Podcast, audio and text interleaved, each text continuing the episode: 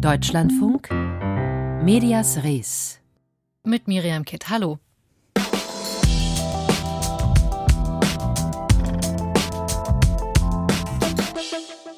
Tausende Anhängerinnen und Anhänger des rechtspopulistischen Ex-Präsidenten Jair Bolsonaro stürmten gestern die demokratischen Institutionen in Brasilien.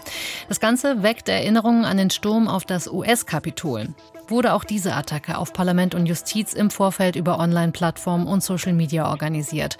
Das ist unser Schwerpunkt heute bei Medias Res.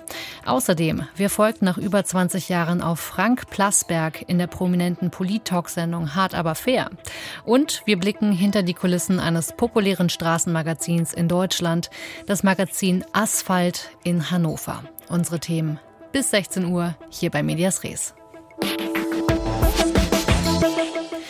Nur wenige Tage nachdem sich der Sturm auf das US-Kapitol zum zweiten Mal gejährt hat, konnten wir gestern in Brasilien Ähnliches erleben. Ein gewalttätiger Mob von Bolsonaro-Anhängerinnen und Anhängern stürmte das Kongressgebäude in Brasilia, den obersten Gerichtshof und den Präsidentenpalast und richtete dort Verwüstungen an. Brasiliens rechtspopulistischer Ex-Präsident Jair Bolsonaro ist unterdessen in Florida, wo bekanntermaßen auch Donald Trump sein Anwesen unterhält. Zufall oder geplant? Das ist bislang ungewiss, aber der gemeinsame Aufenthaltsort ist doch zumindest bemerkenswert, wenn nicht sogar verdächtig. Es scheint, als würde sich die Blaupause USA als Best Practice Modell unter Rechtspopulisten und Rechtsextremen international verbreiten. Darüber konnte ich vor der Sendung mit Kaya Tim sprechen, Professorin für Medienwissenschaft an der Universität Bonn. Sie ist spezialisiert auf digitale Bewegungen und hat unter anderem zum Sturm auf das US-Kapitol geforscht. Meine erste Frage an Sie war, ob der Sturm auf das Parlament und die Institutionen in Brasilien auch wie damals in den USA online über Plattformen und soziale Medien vorbereitet worden ist. Ja, die Nachrichtenlage ist im Moment, wir sind ja erst relativ kurz nach den Ereignissen noch nicht ganz klar, aber inzwischen wissen wir, dass beispielsweise Telegram eine große Rolle gespielt hat. Also die verschiedenen Quellen, die wir im Moment aktuell zusammenführen, reden davon, dass es am Freitag beispielsweise die Werbung für die Busse gab. Denn es war ja sehr erstaunlich, dass Tausende, man spricht ja von 3000 protestierenden und randalierenden Personen, dass die völlig ohne eine digitale Vorbereitung sich getroffen haben. Das schien uns allen sehr merkwürdig. Jetzt sehen wir eben, es lief eben doch auf Telegram unter dem schönen Titel Free Food and Buses, also um die englische Übersetzung zu benutzen. Und am Samstag wurde ein Video gepostet, was mich auch sehr erinnert hat an den Sturm aufs Kapitol in den USA. Tomorrow's is the day, das heißt, morgen ist der Tag. Also ganz offensichtlich gab es Vorbereitungen, die merkwürdigerweise aber von den Behörden nicht ernst genommen wurden oder nicht gesehen wurden. Es gibt ja auch den Hashtag Brazilian Spring. Was verbirgt sich dahinter? Also dieser Hashtag sozusagen subsumiert äh, genau genommen das Drehbuch, das wir aus den USA kennen, nämlich das der gestohlenen Wahl. Und auch Steve Bannon, der berühmte Einflüsterer von Trump, hat sich ja im November mit Bolsonaro getroffen und man hat danach eine höhere Frequenz von diesem Hashtag und eine höhere, sag jetzt mal, Aktivität an diesem Hashtag gesehen. Also viele gehen davon aus, und ich glaube, da gibt es genug Argumente dafür, dass es einen sehr engen Kontakt zwischen sowohl den amerikanischen ich sag jetzt mal, Demagogen gab, als auch den brasilianischen Inszenierungen. Wobei man sehen muss, im Endeffekt, wer das in Brasilien verantwortet, so weit sind wir noch nicht, das zu wissen. Steve Bannon war als Chef der rechten Plattform Breitbart bekannt und hat auch Trump beraten. Sie sagen, er hat sich auch mit Bolsonaro getroffen. Welche Rolle spielt denn diese internationale Vernetzung für rechte Netzwerke?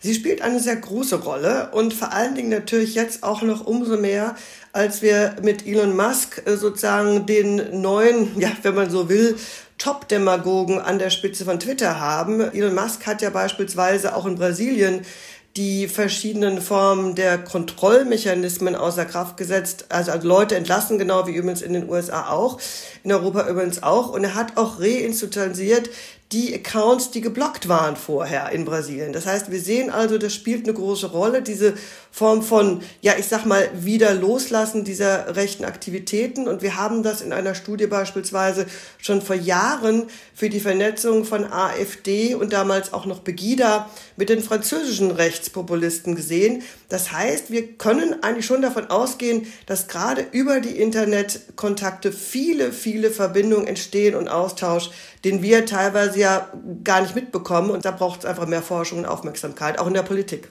Man kann also mittlerweile wirklich von einer globalen, rechten, rechtspopulistischen, rechtsextremen Bewegung sprechen, Ihrer Einschätzung nach, ja, die sich online organisiert auch teilweise. Also ob ich das jetzt als eine globale Bewegung bezeichnen würde, wäre ich ein bisschen vorsichtig, denn dazu ist dann doch der Rückhalt in der Bevölkerung zu gering. Also man darf das auch nicht überschätzen, was in Brasilien passiert ist. Wir haben auch gesehen, Bolsonaro hat sich ja vor einer Stunde selbst gemeldet und hat äh, sozusagen diese seine Unterstützer kritisiert. Selbst Bolsonaro unterstützt die Verurteilung dieser Straftäter.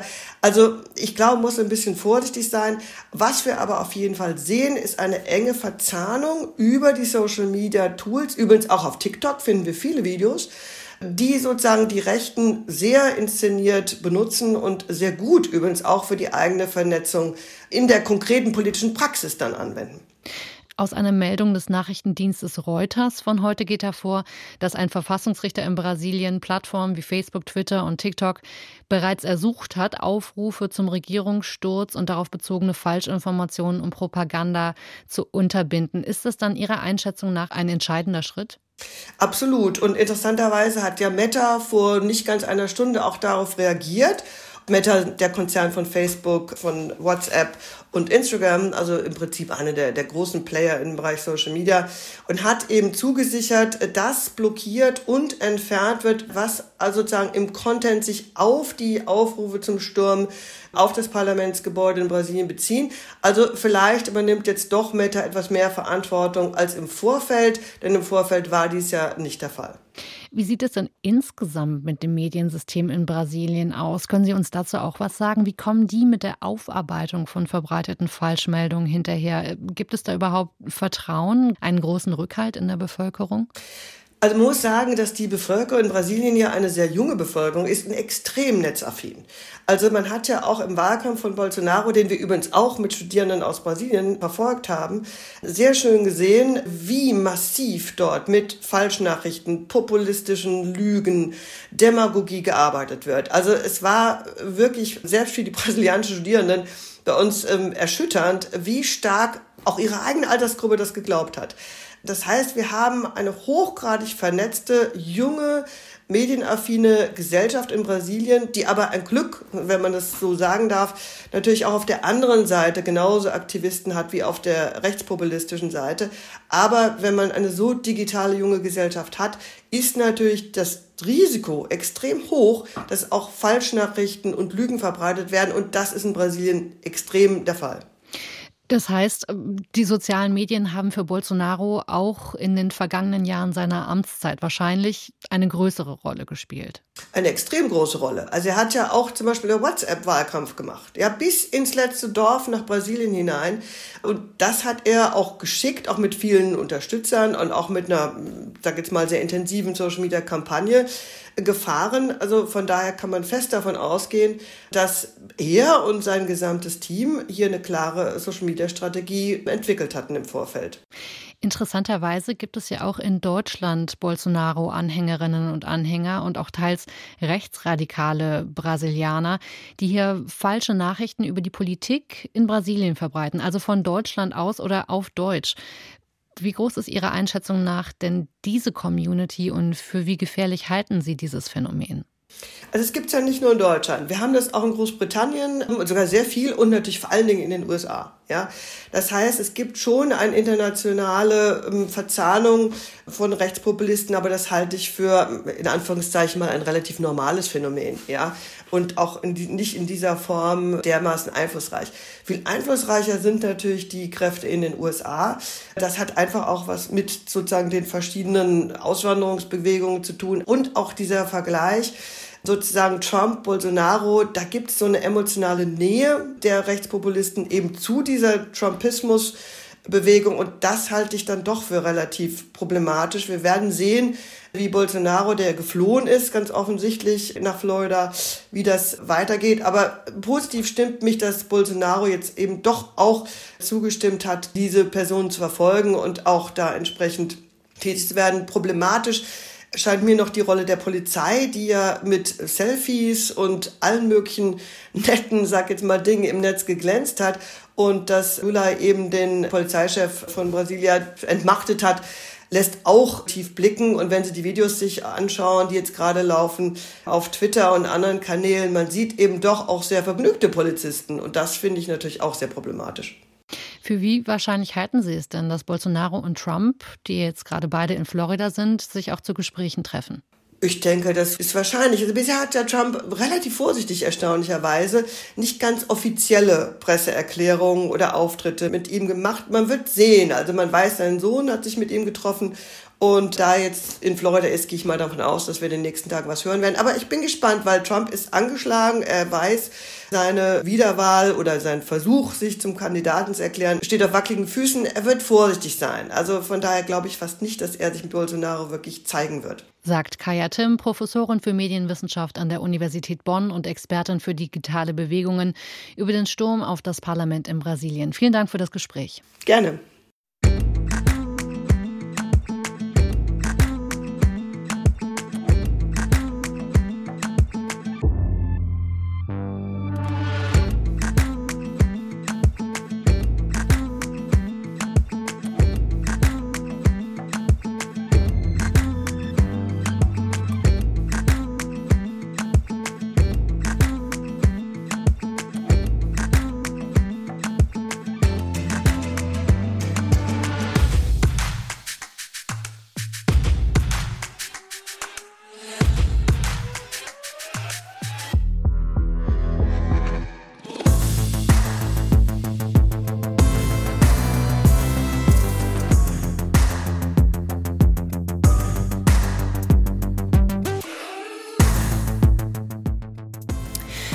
Über 20 Jahre lang war er hart, aber fair. Zumindest war das das Credo, das sich Frank Plasberg mit seiner politischen Talksendung in der ARD gegeben hatte.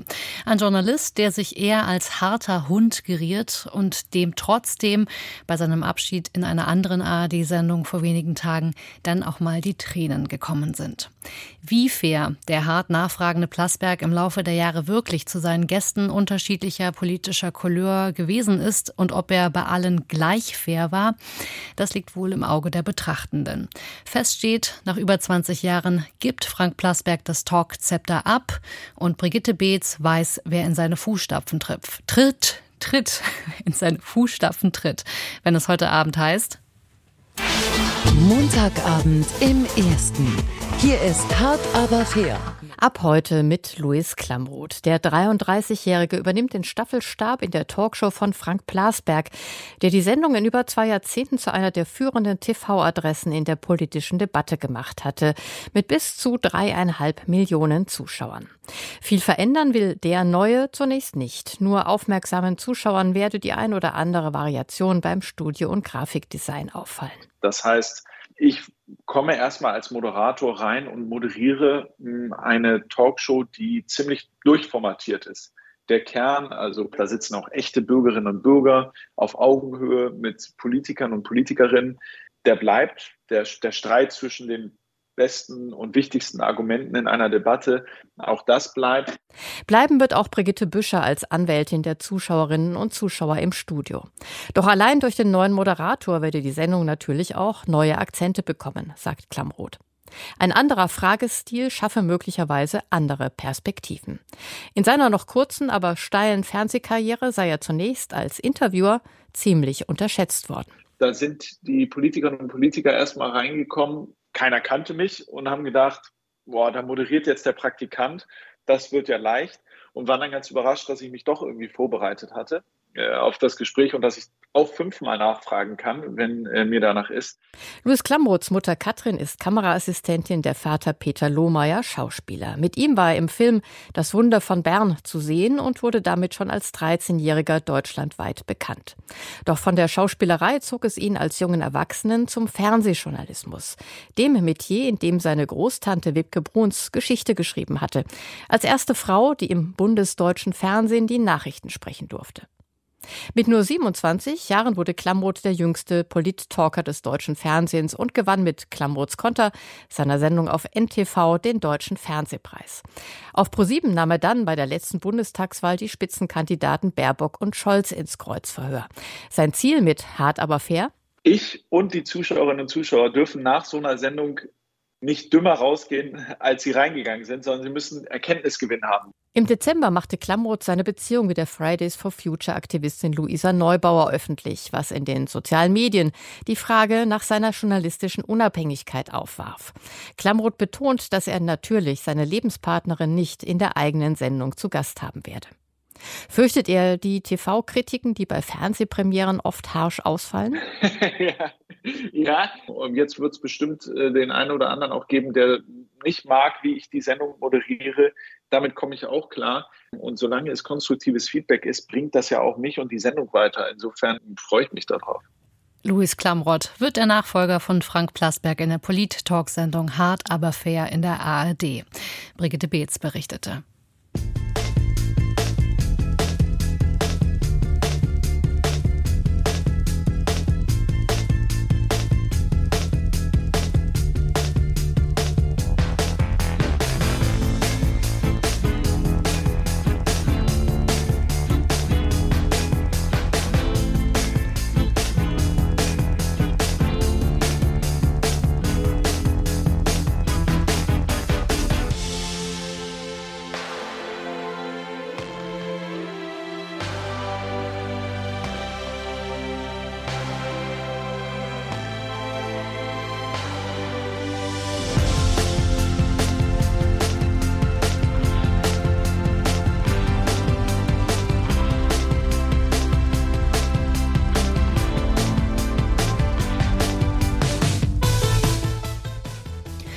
Fast jeder größeren Stadt in Deutschland gibt es auch ein Straßenmagazin aus der Feder von Menschen, die auf der Straße leben.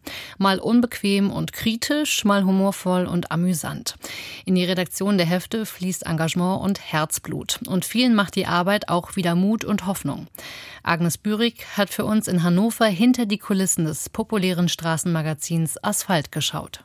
Du weißt, dass wir ein Interview mit Barbara Meyer haben. Ne? Planung der nächsten Magazinausgabe in einem Hinterhofgebäude nördlich des Hauptbahnhofs. Im Erdgeschoss liegt die Anlaufstelle für die Verkäuferinnen und Verkäufer, werden die Magazine ausgegeben. Oben im ersten Stock arbeiten Redaktion und Verwaltung. Redaktionsleiter Volker Macke und Praktikantin Sedine Hoog diskutieren das Schwerpunktthema des Heftes, Schönheitsideale. Auch innere Schönheit sei ein Aspekt, sagt die Studentin falls das jetzt in die philosophische Richtung gehen würde, könnte man das auf jeden Fall auch gut reinbringen, würde ich sagen. Und ja auch zudem, dass bei obdachlosen Menschen eben das gar nicht mehr so im Fokus steht und jeder ist sich einig, dass äußere Schönheit eigentlich nicht so das Wichtigste ist.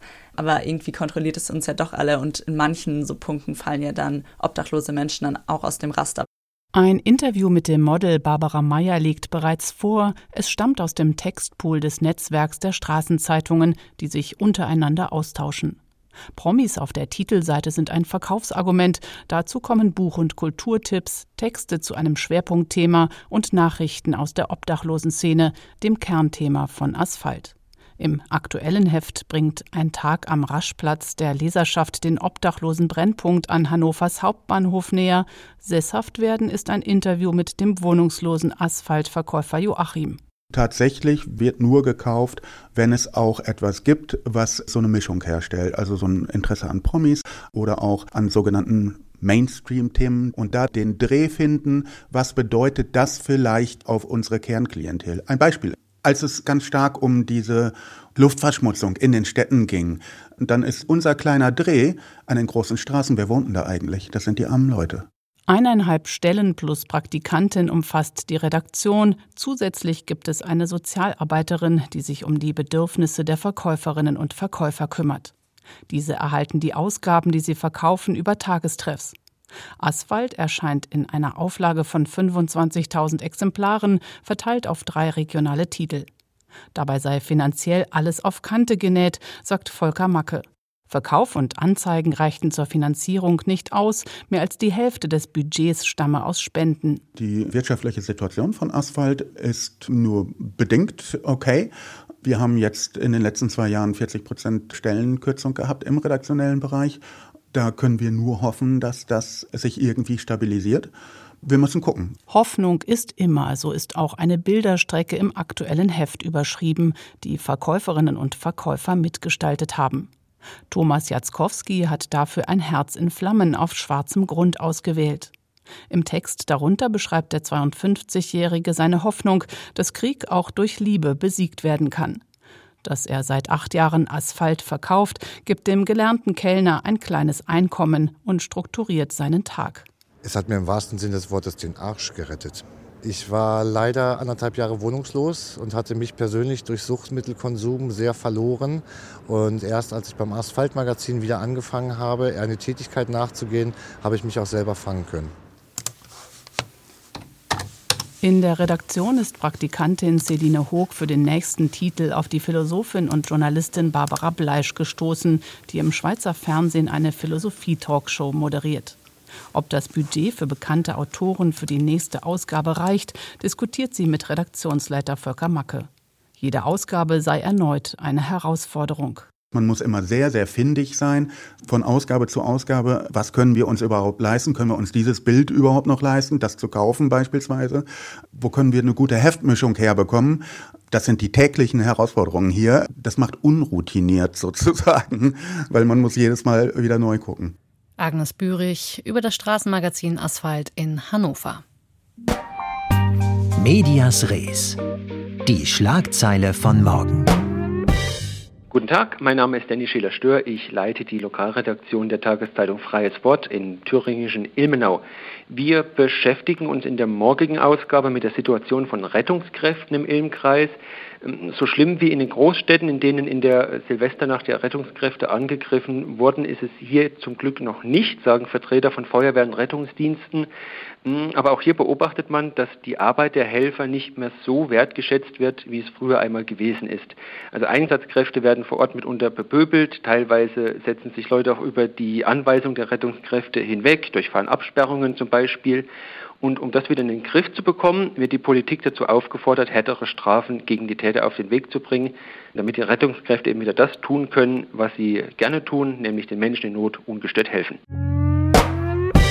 Und das war es auch schon mit Medias Res für heute. Nach den Nachrichten folgt der Büchermarkt und dort geht es dann unter anderem um den Iran und den Kampf der iranischen Zivilgesellschaft für die Freiheit von klerikaler Diktatur. Eine Analyse im historischen Kontext, denn der Kampf von Frauen und Männern um Emanzipation, Freiheitsrechte und ein selbstbestimmtes Leben begleitet den sogenannten Gottesstaat schon seit der Islamischen Revolution im Jahr 1979. Dazu dann gleich mehr im Büchermarkt mit Nora Karches. Ich sage viel Spaß beim Weiterhören und hier verabschiedet sich für das Team von Medias Res Miriam Kitt.